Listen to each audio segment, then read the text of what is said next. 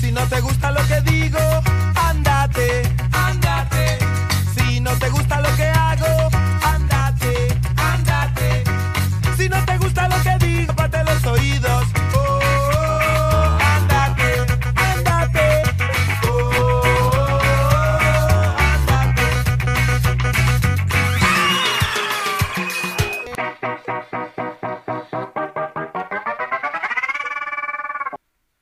Hola amigos, ¿cómo están? Bienvenidos, bienvenidos a otro episodio de este su podcast Ya lo sabías.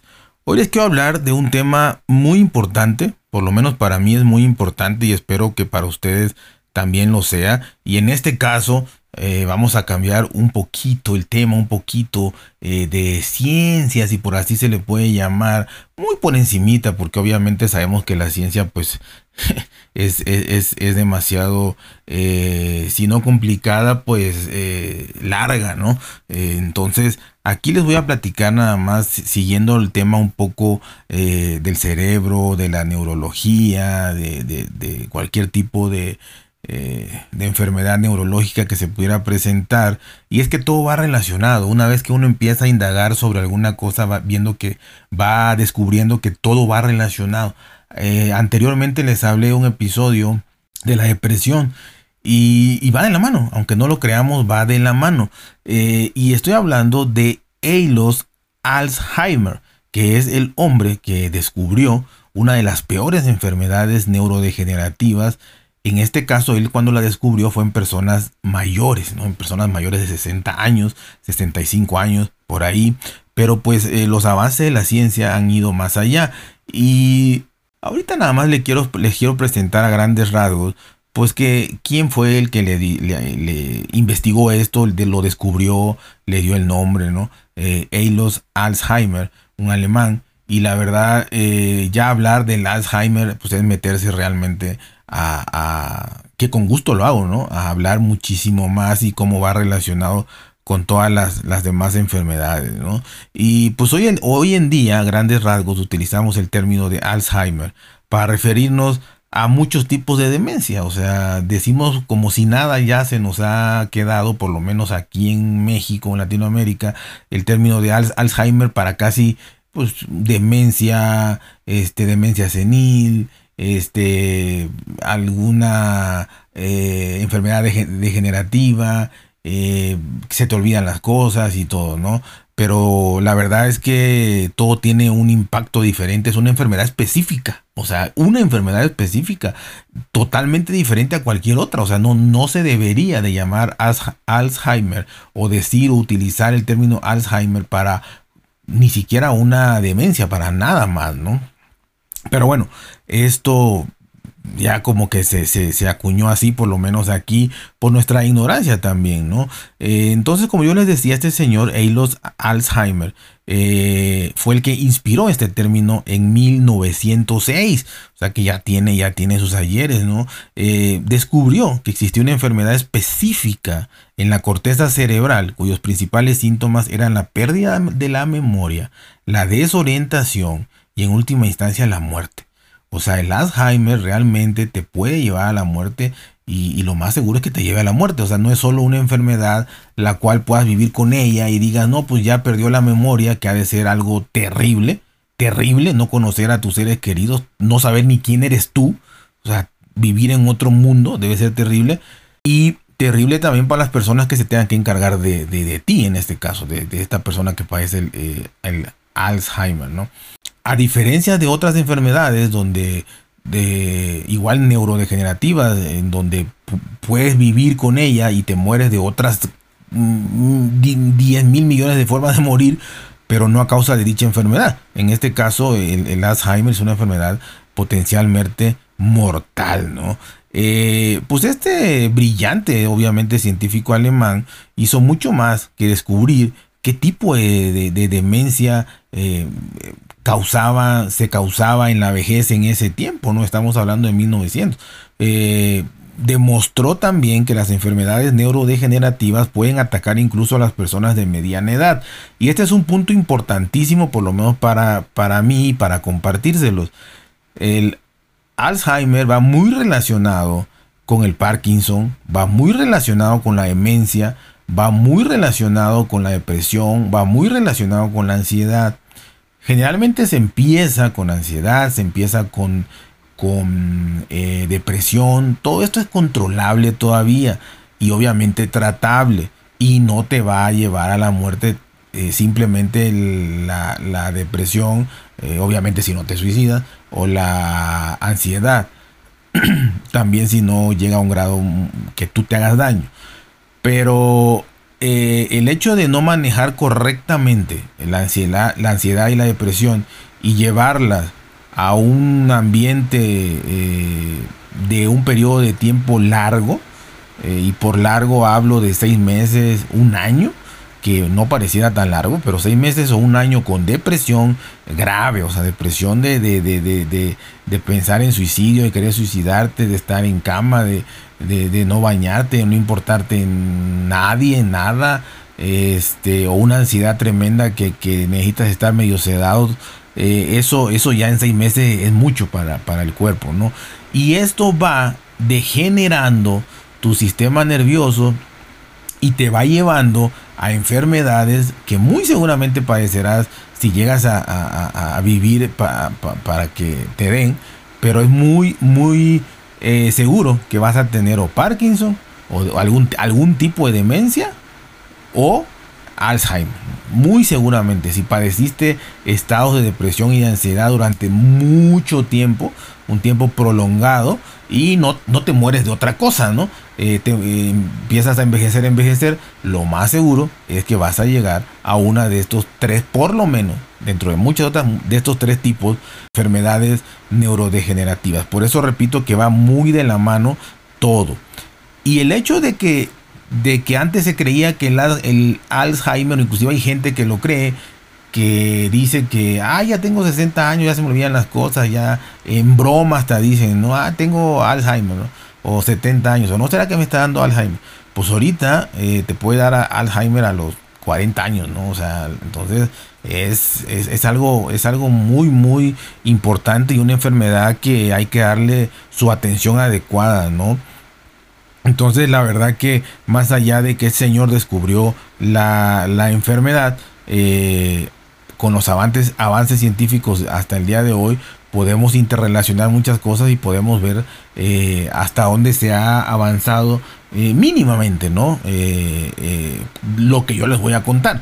Obviamente hay estudios en revistas especializadas importantísimos, ¿no?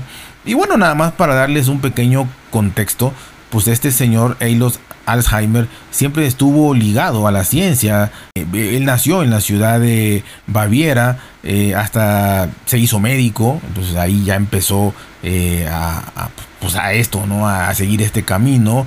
él creía que los tejidos del cuerpo humano eran fundamentales para establecer las causas biológicas de los desórdenes psicológicos, con lo cual dedicó sus primeros años como neuropatólogo al estudio de los tejidos nerviosos y, de la anatomía normal y patología de la corteza cerebral.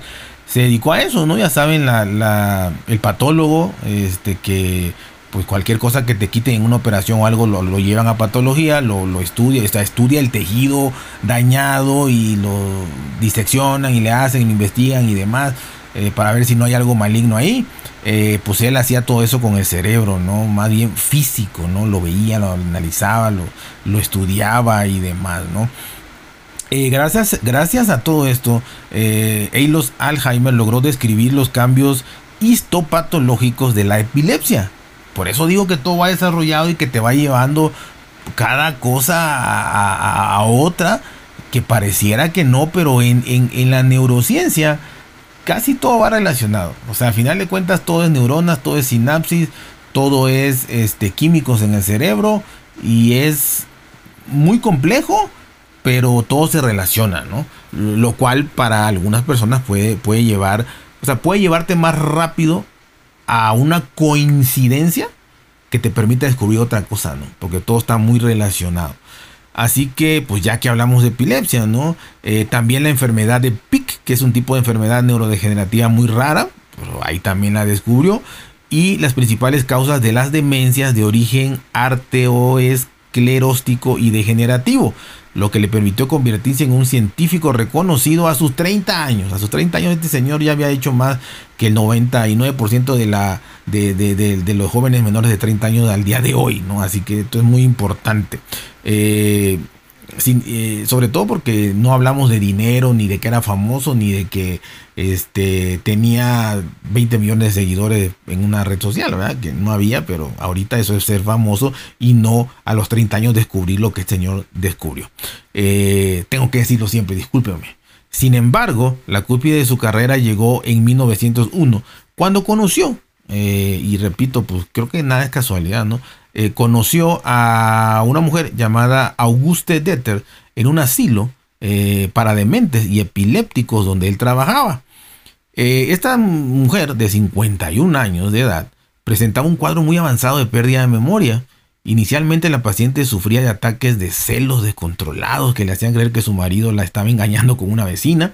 esto al día de hoy se da muy frecuente y no por eso estás en un psiquiátrico, ¿no? Pero en ese entonces sí era muy raro. Este, por lo tanto, eh, Eilos pensó que sufría de demencia vascular y utilizó el método más común para tratar la enfermedad en ese tiempo, ¿no? Que básicamente la sometió a baños relajantes y terapias de movilidad para calmar los síntomas del delirio. Así que, pues, pudiera ser hasta una terapia holística relajante en ese entonces esta demencia presenil o vascular es hoy el segundo tipo de demencia más común. El segundo tipo de demencia más común, pero fue uno de los primeros trastornos neurológicos en descubrirse. ¿Y qué hace eso?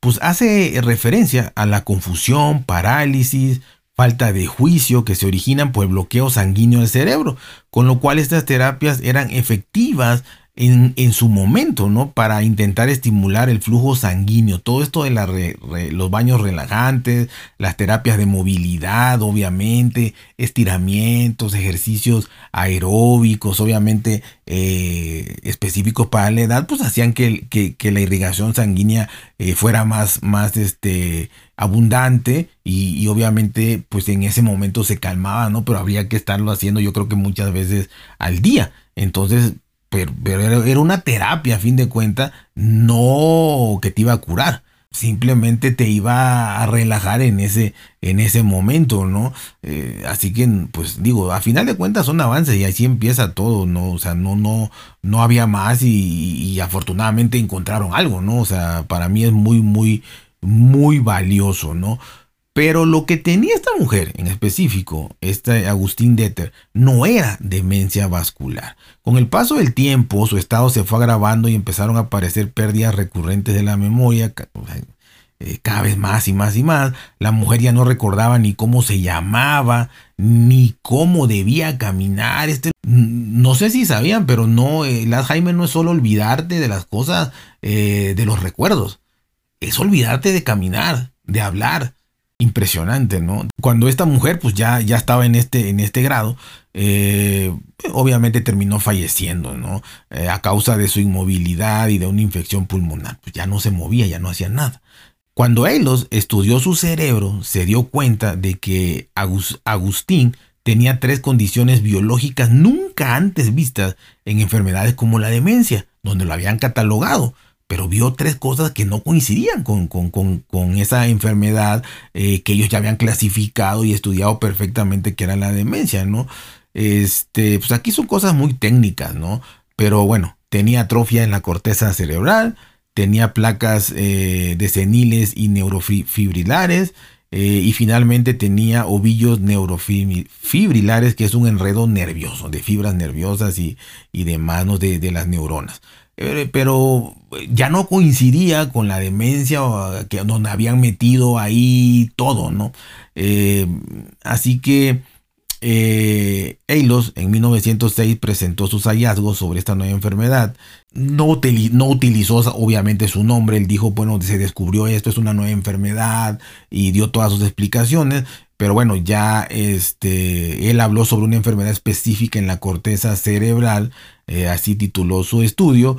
este estudio llevó a descubrir a otros tres pacientes, uno de 45 años, uno de 63 y otro de 65, que tenían una pérdida de memoria similar, lo que más tarde llevó a que se considerara el Alzheimer como una enfermedad no solo senil, sino que se puede desarrollar desde temprana edad, lo que veníamos diciendo. Así que es impresionante, ¿no? Y, hay que darle la importancia adecuada.